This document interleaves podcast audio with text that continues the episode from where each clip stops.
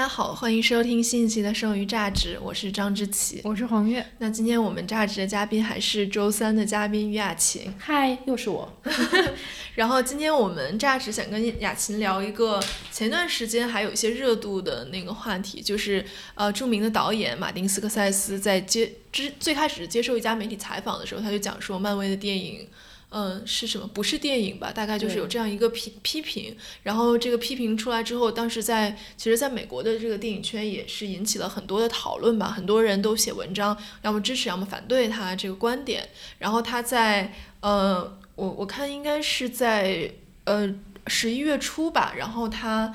就是写了一篇这个在《纽约时报》上发表了一篇文章，然后就专门解释了说他为什么要讲这个话，然后这个。我们就 in case 大家没有看过，我就大概简单的介绍一下他这个文章的。就是观点吧，它主要就是讲说漫威的电影不是电影，它这个电影用的一个词叫 cinema，并不是我们一般说的，比如说 film 或者 movie 这样的词。然后一会儿雅琴会来给大家解释一下这两个词 在学术上有什么区别。对，然后它主要讲的是为什么不是电影呢？是因为电影是关于真相的，呃，美学、情感和精神上的真相，它是关于人的人的复杂性和他们的矛盾，呃，有时是矛盾的本性，他们可以互相伤害、互相爱护，然后突然面对自己。它是银幕上的意外，在生活中被戏剧化和解释的，并扩大到艺术形式中可能找到的意义。就是他这个是他对电影的一个定义嘛，所以他觉得说漫威的电影不符合这样的定义，所以漫威的电影不是电影。然后另外一个他其实主要想说的事情就是说，嗯。他为什么要针对漫威的电影以及这个超级英雄系列电影？是因为在美国和世界的其他地方，如果你想去电影院看一个电影，那这些电影就是你主要的选择了。然后他认为说，呃，当今这个时代就是独立电影变得比以往的任何时候都少，然后这样的艺术电影和商业片之间的这个平衡已经被打破了。呃，所以在这个文章的后半部分，他也解释了说为什么他的新作。爱尔兰人要放在这个 Netflix 上面放映，对，就是说他认为这已经是他唯一这个作品的一个出路吧，就是说可能在院线上面，他这个作品已经完全不具备竞争力了。嗯，他主要就是讲这两件事情。那今天我们其实就想跟雅琴一起。来聊一聊他这个观点吧。嗯，就首先雅琴刚才就是在休息的时候就跟我讲了，就是他这个里面其实是相当于偷换了一个概念，因为他用的是 cinema 这个词，cinema 这个词其实你可以有很多种不同的解读，对吧？对你这个词实际上。嗯，据说至少在纽约大学的这个教育体系里面，然后它会分成两种，一种叫 film study，嗯，这种呢就是比较偏制作的研究的。然后之前那个呃斯皮尔伯格他在接受一个采访的时候，我觉得这都是词语的一个游戏吧。斯皮尔伯格会说，他当时没有说 cinema 这个词，然后他说 film 和 movie，他说自己有的比较严肃的电影，他认为是 film，因为这个词也你也可以理解为胶片，它好像就有一种比较传。传统的对 那种感觉，然后它也是指就是在一般意义上，就是我们会比较严肃的说起电影这个东西的时候，就会用这个词。然后 movie 这个词呢，就是比较随意的，所以呃就是比较普通的或者口语化的。所以那个斯皮尔伯格在很早之前他就辨析过这两个词，他就说他有的电影是 film，有的电影是 movie，他认为这两种是不一样的。movie 就是那种爆米花电影。嗯，然后这次呢，他的这个老朋友希克塞斯，他也是在玩一个词汇，他这回说的是 cinema 这个词，但这个词我们也知道，它又有电影院、剧场的意思。所以你就看你，然后所以你看这个词，他他这个话就很有意思了，因为他说漫威电影像一个游乐场，也就是说它不像是在影院里面看的，它是一个超级乐园、超级游乐场。我们在这个里面是一个玩耍奇观，它其实就是说漫威电影奇观化嘛，没有真正的人物嘛，它其实有这个意思在里面。然后后来有一个就是那个叫什么，嗯，缪塞尔杰克逊吧，这个演员萨缪尔对萨萨缪尔杰克逊不是就。就就认为他不同意那个呃希格塞斯嘛，他就说呃他觉得就是没有电影是没有区别的。可是你看他说的什么？他说 movie is movie，他也不敢说。他也不敢说，就是他他当然他他也没有非常的肯定说，呃，这个呃，漫威电影是不是一个严肃一点的艺具有艺术性的艺术电影？因为在纽大的这个系统里面说，cinema study 其实就是我们一般意义上说的电影学或者电影的学术研究，它是一个更偏学术的这样的一个意思。所以这样讲呢，呃，你也你也说马丁好像也没有完全说错，因为在我们中国人的系统里面，你也非常的清楚，漫威可能就是一个爆米花电影，或者就是一个商业片，一个消费的，主要是用来消费、娱乐、放松的。那么有另外一些电影，可能我们叫艺术电影，或者说一些文艺片，或者说一些更严肃的故事片。那么我觉得马丁在这个里面，他说到什么深刻揭露人性啊，有的没的，他倒也不是严肃意义上的那种艺术电影，就是好像只有进三大电影节的那种，他可能就指的是一般意义上更严肃的态度去制作的那种传统意义上的剧情片，可能就是他说的，呃，他认为比较，因为他后面还举了一些例子嘛，我记得，对，比较让人肯定的电影吧。对他，他举了一些例子，这些例子。嗯，我感觉总的来说还是艺术电影吧。比如说，他举的是英格玛·伯格曼的《假面》，然后戈达尔的《随心所欲》，像这些应该都是就是就在上世纪五六十年代这个欧洲的这样的艺术电影。然后，但是他后面也讲了，他说像嗯希区柯克的一些电影，比如说《火车怪客》和《惊魂记》，他觉得也会有一点像。主题公园，对，但是不知道希区柯克会怎么想。对，然后他说的是，但是就是时隔六七十年之后，我们仍然在看那些电影，并为之惊叹。所以他会觉得说，那种有长久的回味价值的这样的电影，可能即便它有点像主题乐园也可以。但像漫威这种可能消费过后就就随之就丢弃掉了这样的电影，可能就。并不具备这么高的价值吗？嗯，所以我个人觉得说，马丁的这个话，它有它的道理，就是电影。这个词儿，就是我们都在看，我们也在说，因为电影现在似乎是一个大众文化当中非常重要的一部分。可是我们很多人是不知道电影和电影是不一样的。其实马丁的这番言论就是告诉我们说，其实你在看电影的时候，你看的不是一种东西，嗯，它有的就是一个商品，那有的是一个艺术品。但是这二者之间的界限是什么呢？它其实没有一个真正的可以量化的边界。嗯，但是我们是在长期的大量的观看、实践、言说。学术研讨论等等等等的时候，好像慢慢的会分出一个一个一个所谓的坐标轴，是哪一类电影它特别偏艺术类的，哪一类电影是特别商业的，但是还有介于二者之间的，它会有这样的一个坐标轴的形成。呃，那当然他说的这个话，他有他的道理，可是我觉得比较偏颇。就是那你怎么理解影像艺术呢？嗯，或者那种强影像而弱故事的这类所谓艺术电影呢？它里面可能也没有马丁说的那些呃人性、人性或者或者他他更更哲学、更更意象化，或者是更偏个人表达。嗯，那你怎么理解这样的电影？那这样的电影不是电影吗？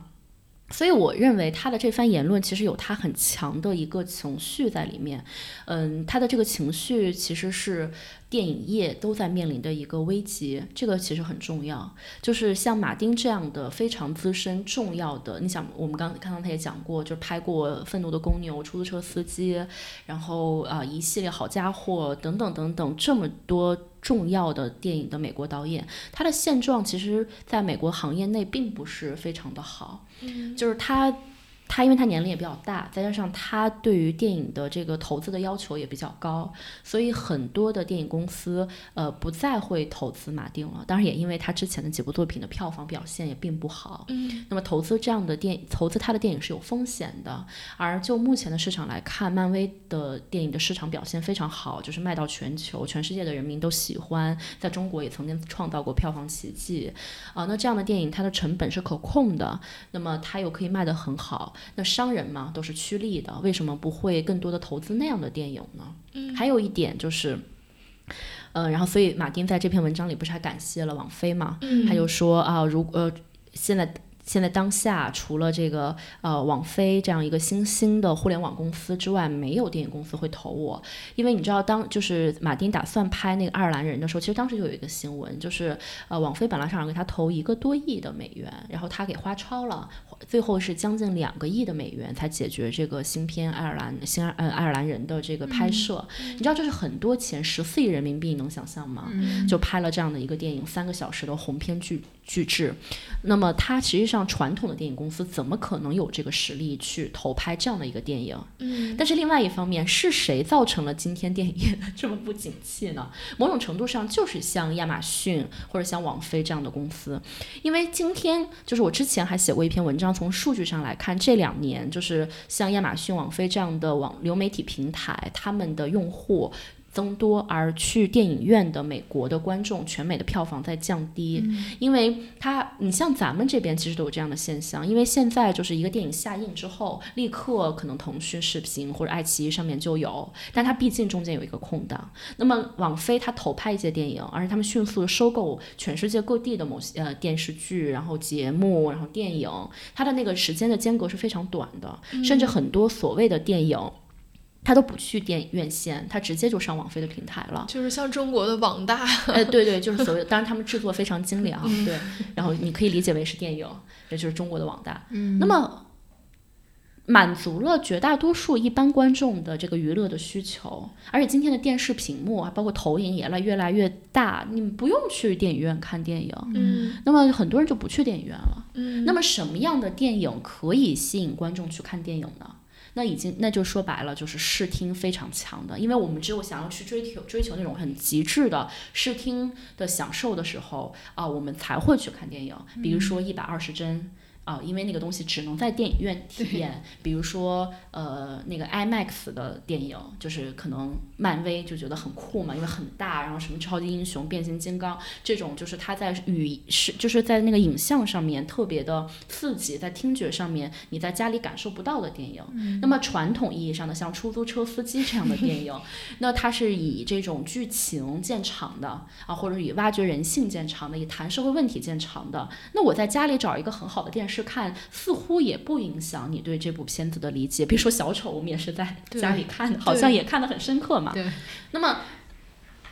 那那么其实是因为这种流媒体的冲击，然后因为商人都是趋利的，院线也会更愿意给这种漫威的电影排片，电影公司也会更愿意给漫威的电影投资。那么像马丁这样的人，他又找不到投资，然后他又最后就拍了《网大》。说白了，就爱尔兰人就是一个。鸿篇巨制的网大，嗯啊，你就是以我们今天的标准来看，所以他，我我在想，我在想，他一定是非常的难过的，因此他在这篇文章里说，光写到这些，我都已经觉得非常的 sad 了，对吧？就是这个是有一个，就是我觉得很可悲的地方，就是这是一个悖论，一个像他这样重要，在电影史上能够留下非常辉煌一笔的导演，在当下都是这样一个情况，那其他对电影有梦想的导演，年轻人应该怎么办呢？嗯，就是他他的这篇文章一定有他的情绪在，有一些不理性或者是没有那么嗯那么合理的一些一些内容，但是他所提出的这个问题，我实际上觉得还是很重要。嗯，就刚刚雅琴提到这个问题，就是流媒体的平台对于院线的一个冲击啊。其实我记得我刚刚开始工作的时候采访过戴锦华一次，然后他就讲到说，他觉得在他有生之年可能会看到电影院这种。观影的形式慢慢变得更加边缘化，甚至消亡了。但是他会觉得说，对于他来说，电影院永远是一个像一个圣地一样的地方。他认为永远在那里看电影是有价值的。嗯，我其实我本人，嗯。不不是一个特别喜欢在电影院看电影的人，而且我其实不追求特效，就即便是它这里面有特效的元素的电影，我也觉得在家里看跟电影院看不影响我欣赏它。对我本质上是这样的观众。对，就是因为像你这样的观众被培养出来了，然后马丁才会对 对，对我我就是这样的观众，所以我也想问雅琪，你觉得就是，嗯。就我我首先问吧，就是你觉得就是在电影院看电影，如果能的话，你是会一定选在电影院看吗？还是说？嗯，其实不是这样的，就是我之前写过一篇文章，嗯，就是谈这个问题的。嗯，那是我们之所以在电影院看电影，实际上是因为电影这个东西诞生的时候，这门艺术诞生的时候，它就是一个大荧幕的艺术。那么它的美学、它的叙事法则、它的很多的机制，它其实就是为大荧幕来设置的，就是为电影院来设置的。所以呢，嗯，在过去人们说看电影是一定要去电影院看的。然后在很长的一段时间里面，我都觉得这句话是没有问题的。嗯，呃，甚至今天的绝大多数的电影，还是应该在电影院看，你的确可以得到一个更好的体验。嗯，因为你在一个小荧幕上看的时候，你其实看不到那些制作者的巧思。你要知道，在他们拍的时候，他们的假设当中是你在电影院里面看这部电影，所以很多的细节，很多尤其是越好的作品，它的每一帧，它都是经过考量的。嗯。那么在这个情况下，我的确也认为是影院是最好的选择。但是问题来了，就是随着流媒体的发达，其实电视机的出现已经对电影艺术造成了一阵冲击了。比如说在美国，你知道像马丁·休塞斯这些人，他们之所以出来，然后所谓的新好莱坞崛起，其实就是针对传统的好莱坞已经被抛弃了，然后当时的观众就不去电影院，然后他们在家里看电视，然后新的好新好莱坞这帮人就觉得过去的那套。电影机制是不 OK 了，然后我们要发明一套新的电影机制，新的吸引力法则是对抗电视艺术的。那么他们崛起，那么你你想看，就是虽然马丁可能和那个科波拉他们两个是比较偏艺术的，但他们也改变了呃过去的电影的那一套美学和叙事。你看，就是传统的，比如说《乱世佳人》的这套叙事，你不觉得很很电视剧化吗？嗯。所以后来像出租车司机或者像教父，他的叙事就是一个今天来说现代电影的叙事。那么这是在叙事法则和美学法则上，他们改变了对抗电视。那么斯皮尔伯格和卢卡斯他们为什么要去拍那种，呃，《侏罗纪公园》《星战》这样的东西？因为这个东西你要知道那个时候的电视很小的，很小的，然后画质是对你要看那种电影，你就必须要去电影院。OK，所以他们这一代人就还是把电电影艺术保住了，因为他们建立了现代电影艺术的一套法则，就是对抗电视的。那么今天流媒体实在太强大、太方便，而且今天的娱乐也太多了，所以可能电影这个东西，它它之前。树立的那套现代电影艺术的法则还不能够想出一个什么好的 idea 去对抗今天的流媒体，就出现了现在的这样的境况。一些乐观的人认为说，再这样发展下去，会出现一个所谓新兴好莱坞或者新兴电影浪潮。那么它可能还是可以拯救电影艺术的危机，然后它要发明一套新的叙事法则、新的美学的样态，然后还是可以将电影艺术保住的。当然，比较悲观的可能就认为说，也许在未来。更多的就会被，呃，网大来替代。嗯，那比如说像李安做的这种，对啊，他其实也是一种对抗。我不，我不见得认为说《双子杀手》是一个好电影，但是我认为他的这种尝试，他的的确确是在呃，在在技术上，他希望能够将人们吸引到电影院去看电影，这是其中的一个办法。嗯，但我记得就是他当时就是那个比利林恩的中场战事上映在中国上映的时候，他接受一个媒体的采访嘛，他就讲说为什么这个他应该是十二 K 的这样的这个一百二十帧的这样一个技术，嗯，是对于电影艺术的一个突破。他就讲说过去，比如说你一个演员啊，你要在。银幕上，比如这这一场的规定情境是说你要伤心，你要悲伤，那这个演员就要通过他的这个演技来演悲伤给你看。他说，如果我们的清晰度达到了一百二十帧这个程度，你就不需要演了，就是你你在那儿悲伤，观众是能看出来的，就好像你对面坐着一个人，他悲伤，没有什么表情，你也知道他悲伤。他就是说，这个就是说，他认为的革命性就整个改变了。说，比如说表演，包括你怎么设定这个规定情境这种问题，所以你会觉得说，他这真的有革命到这个程度吗？嗯。现在因为只有两部一百二十帧的电影出现，我没有办法做这样的预测。但是我认为他在做这样的努力。但是技术永远是要和他的艺艺术和他的叙事要匹配的。我们之前认为比利林恩的中场战事是一部很重要的电影，是因为他在那个电影里面他的这个尝试，我觉得是呃可以看出有成功的地方的。因为他讲一个人，他从伊拉克一个年轻人，他从伊拉克的战场上回国，然后他被成为被人认为是英雄，但他其实还是个孩子，他。面临很多很多的问题，然后他在那个学校里面被人当英雄的时候，他是进入到了一个陌生但是又熟悉的环境里面。这个人应该怎么去处理他生活中日常生活里面的危机？而且他拍的非常的琐碎，非常的生活。是啊，如果。他不给予你一个去观看，用一种新的方式去观看如此真实琐碎的生活的一种方一种观看的路径的话，你可能看不下去这部电影。嗯。所以它跟它的这个主题上面来讲，它是同构的。它就是通过非就是相毫毕现的那些细节，然后让你去理解这个人物的内心，然后让你去理解他的处境。因为很多内心的东西，一个人从战场上他回来，他受到的那些伤害，他可能是无法言说的。他可能，但是他他又是个内向的人，他没有像出租车司机那样去暴力，然后他就是压抑着。那你怎么样去理解他哦？OK，一百。二十帧给你带来了一种超真的感觉，你就觉得你好像就是他的朋友，你你就在旁边，你在旁观，你在偷窥这一切。嗯，而偷窥也是电影的本质之一嘛。嗯嗯，所以我觉得那部电影它用了这个技术还是蛮让人惊喜的。可惜《双子杀手》呢就是一个商业片，我有没有那么近的去了解这个主人公或者这种技术和这个电影它所要传达的东西？我觉得没有那么重要，就是可有可无的。所以可能这个实践就不是那么的成功，但我认为这样的一种实践，它依然有它的可为之处，只是它太贵了。我之前跟我一个朋友还聊过另外这样一个问题，就是比如说现在那个 AI 呀或者 VR 的技术不是还不太成功嘛？那么如果过如果未来 VR 的技术非常成功，在家你戴一个头盔，你就可以看电影，甚至参与到里面的话，那么他比较乐观的认为。艺术电影反而会获得很多观众，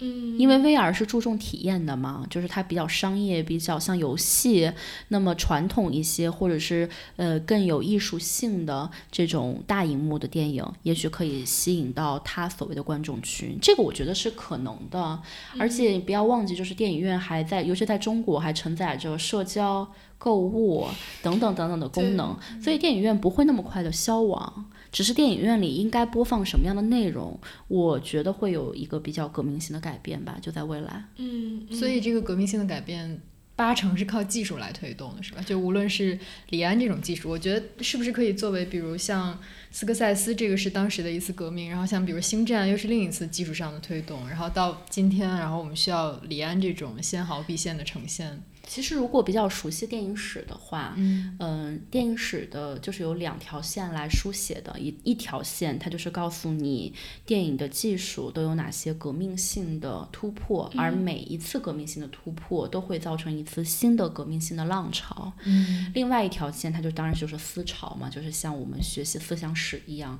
啊，在每一个不同的社会它有不同的思潮，而不同的思潮会引发一些电影运动。但我觉得这个是相辅相成的，甚至对于电影。这样一个完全其实是依托于工业的艺术来说，呃，技术的革命一定是走在前面的。嗯，所以我觉得谈电影如果反技术的话，这个是很成问题的。嗯嗯，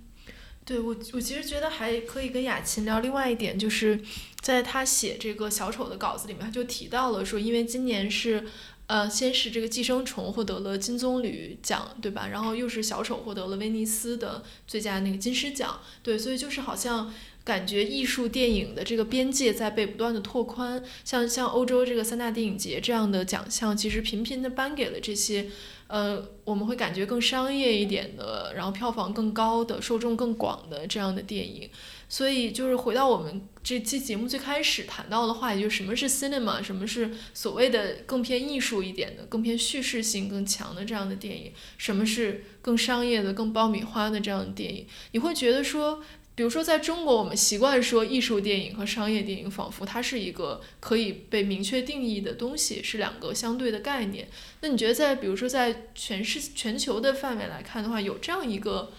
嗯？定义嘛，就是说，包括比如说像，在在欧美，我们会说有一种叫作者电影，就是它的作者性更强的，然后可能还有其他的，就你会觉得这个定义是存在的吗？这个定义是存在的，因为在英文词语里面也可以找到相对应的作者电影，也不是中国人发明的。呃，但是它要辨析这些，其实是挺复杂的一个问题。就像我刚才讲的，就是其实就跟我们讨论一切东西，比如说什么是严肃文学，什么是通俗文学。嗯，你大概知道，可能呃，比如说《尤里西斯》是严肃文学，然后呃，比如说这个什么呃，古哎什么比如说一书吧，我一时也想不到更流行的书了。然后因为我这个人比较老派，可能它是一个一书的书，它就是一个通俗文学。嗯，但是有一些是介于二者之间的，比如说你怎么理解张爱玲的小说？嗯，呃，当然学界不断的给它言说，让它变成了一个严肃小说，但实际上它有很强的通俗性。那电影也是一样的嘛。就是它就是我刚才说的一个坐标轴，你会知道某一类电影是非常爆米花的，某一类电影是非常艺术的，而大部分的电影就是在这个坐标轴当中正态分布，它一定是这样的一个情况。嗯嗯，但是在电影史的这个推进当中，其实有不断的词语发发明嘛。呃，商业电影、艺术电影，这是最普通的一些说法。嗯，那可能国外它还会有，比如说什么叙事电影啊，然后它还会有，比如说 art film 这个但这个词儿，就是它就是说艺术电影嘛。嗯然后它可能作者电影又和艺术电影它其实又不完全一样。嗯所谓作者电影，它其实讲的就是一个导演的个人风格的是否强烈，它与他是否商业有的时候是无关的。比如说在中国，杜琪峰他是一个商业片的导演，因为他拍的这些是类型片，那么他有我们又认为他很作者，甚至他还某些地方是一个也也在艺术电影里面，我们也认可他。你怎么去理解？包括刚才马丁说的那个希区柯克，嗯一样的，希区柯克在他的有生之年，他一直都在追求自己的电影的商业性，他希望他的电影每一部都卖都卖得很好，卖得不好他也会很生气，而且他一直用大明星，然后他就是追求票房的，你你怎么理解呢？嗯，其实这个这个我觉得很有意思，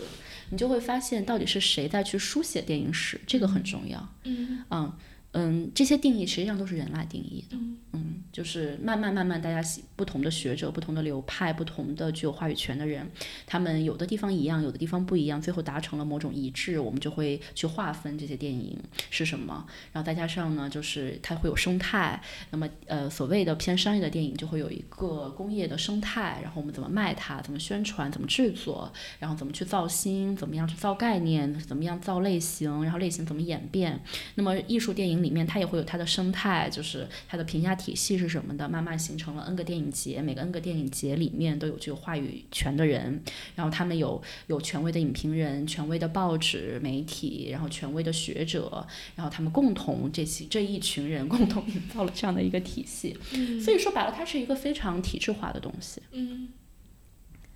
对，所以你其实你那个那个文章里有写说，就是说像《寄生虫》和《小丑》这样的电影获得三大电影节的最高奖，其实它其实意味着什么？它是一个好的信号，还是一个不好的信号？我我我难以确定什么是好的信号，什么是不好的信号。我只能说，它一定是一个非常重要的转向。嗯嗯，为什么这样的电影它在今天会获得三大的肯定？嗯，我觉得一方面就是，其实这些电影节他们走到今天，他们的评价体系已经非常的僵化了，他们需要有新鲜的东西进来。嗯然后过去的那一套艺术电影的法则，也许在今天没有那么的 work 了。嗯，这是一个方面吧。另外一方面就是，其实，在过去传统的时候来说，我觉得三大电影节就是这些艺术片没有那么注重政治正确，甚至有很多政治不正确的片子被被选上获奖。嗯，这没有问题，就是因为它假以艺术或者假以这种嗯所谓的 high culture，然后就可以为那些所谓政治不正确的东西去洗白嘛。但是在今天这样一个呃话语越来越越来越政治化、越来越普世化的今天，那么。即使是电影节，一个艺术电影节，它也不得不去考虑这些问题，它要考虑大众的感受。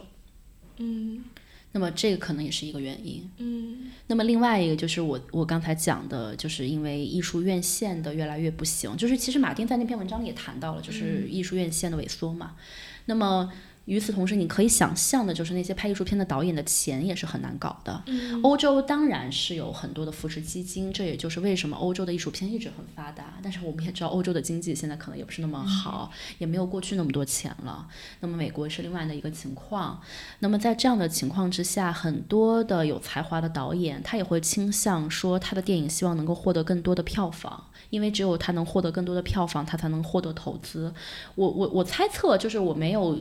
真的研究过这个问题，就是肯定是一个信号，肯定是这是一个信号。嗯，还有一点就是，呃，我们怎么去理解商业片的问题？可能过去像《寄生虫》《小丑》这样的片子都会被我们归入商业片，但是在今天，如果我们说漫威是今天的主流的话，那你会觉得《寄生虫》和《小丑》还是那么商业吗？嗯，它可能又变得比较艺术了，对不对？所以这是一个倒逼的过程，是吗？对对对。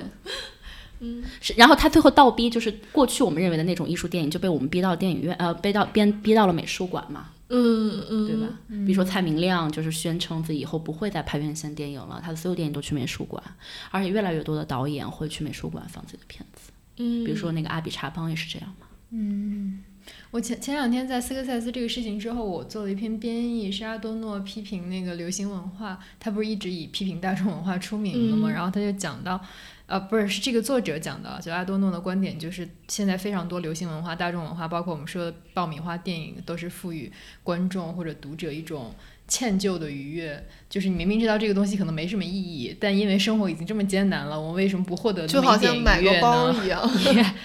然后。然后这个就是阿多诺，当然对流行文化的批判是非常严严苛的。比如他说，这种这个这个世界，或者说这些所谓的文化品，然后赋予我们的愉悦，是一种建立在真相之上的赝品的愉悦。其实跟斯科塞斯说的很很像，对，而且就是阿多诺其实也是最早批评那个主题乐园的人，就是他到了那个美国之后，因为他好像就是在加州吧，好像我忘了是在哪个学校，反正就是他就开始写了很写了一些批评那个迪士尼乐园的，就觉得它是一个非常假的那样一个景观，对，然后他。其实就是你他他这些批评的理论，你套用在比如对真人秀啊这种批评上，其实也是成立的。他就是说，呃，这一类大众文化或者说是所有的流行文化，势必都会剥夺我们的两种自由，就一种是审美上的自由，一种是道德上的自由。但是我我不确定，就是你们会不会觉得他过于严重的把所谓大众文化和高雅文化相对立了？比如所谓的通俗文学和严肃文学，所谓的爆米花电影和。严肃电影，它然后什么流流行音乐跟古典音乐之间，就是你们觉得会有那么大的道德上的差异吗？我觉得他的批评还是有一些时代性的吧，就比如说他在六十年代的时候写这种东西，可能是一个很先锋的，而且是一个嗯，确实是有可能会比较容易被接受的一个观点。但是我觉得现在一个是。就是你也会觉得它是陈词滥调了，因为 就是这么多年大众文化的发展和更加的普及化的过程当中，就是已经有无数人做出过这样的批判，你现在也不会觉得他这个观点有什么可新鲜的。我觉得这是一方面，另外一方面就世界也在发生很大的变化，就是离他的理想已经越来越远，以至于大家也很难拿那个东西作为一个标准来批判现实了。嗯。当然，一方面它肯定有它的进步性和现实意义，因为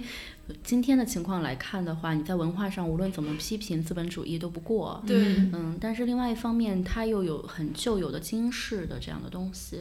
那么，比如说我是一个蓝领阶层，我为什么不能让自己快乐呢？我难道一定要看这个，比如说呃那种非常高级文化的书，然后我每天看那个。呃，我突然想不起来了。比如说那些司机吧，杰斯洛夫斯基、什么塔可夫斯基的电影，我才是一个正道嘛？我为什么不能看漫威电影，让我快乐一下？我能得到的快乐就是那么少。对对对，对我我我是觉得，嗯，这个这个东西要要我们可能要更人性化的去考虑。嗯嗯。对，所以，我们今天跟雅琴可能就聊到这里。就是其实这是也是一个蛮无解的话题，就是跟我们之前聊了很多话题是一样的。我觉得就好像雅琴讲的是，呃，讲的刚才讲的就是说，嗯。是这种流媒体的平台，非常强势的流媒体的平台，把这个院线的电影逼到了一个绝境，而其中最受伤害的肯定是艺术片。那反而艺术片如果想有一个生存空间，它又要转到线上去，其实就是一个资本主义的闭环，好像你永远都没有办法有一个突破口的这个感觉。对，我觉得我最感兴趣的是雅琴提到，就是电影史是由谁来书写的，就是这些定义，然后这些流派，然后这些对立是由怎样的词汇或者是观念铸造而成。对，其实就是好像我们之前聊的比较多。视文学史是由谁写的，或者说，呃，区分大大众文学、通俗文学和严肃文学的这个界限是谁定的？就是我们好像更容易看到说文学是一个 institution，嗯，但是可能今天通过，因为我们都不太了解电影史，对，可能通过跟雅琴聊天，我们可以了解到，其实电影是同样的一个 institution，对对，所以嗯，今天还是一个非常每次雅琴来，我们都觉得在听电影课，非常有收获，非常有收获的一个。我觉得我应该在喜马拉雅开一个课，可以的。你要不要跟我们合作一下？我们就给你做制作，然后 我觉得可以，可以，可以把这个广告剪在节目里。真的，真的，真的。好，那我们就这里就画一个不知道会不会实现的饼。以后希望大家可以有机会去喜马拉雅付费听雅琴的电影课。说不定这就是你红的道路的开始。但是别人一定会说说自己可能是一个左派，但是其实居然收费，因为我在好多那种大家付费的节目里面已经看到了这样的批评。哦，就左派不能付费是吗？对对对，其实这个这个话题我觉得可以讨论一下。如果你宣称自己是一个左派，你是不是要支持知识共享？嗯，好的，我们下一期的话题有了。好，那今天我们的剩余价值就到这里了。嗯，拜拜，大家。It was all night. It was all night long, Mama.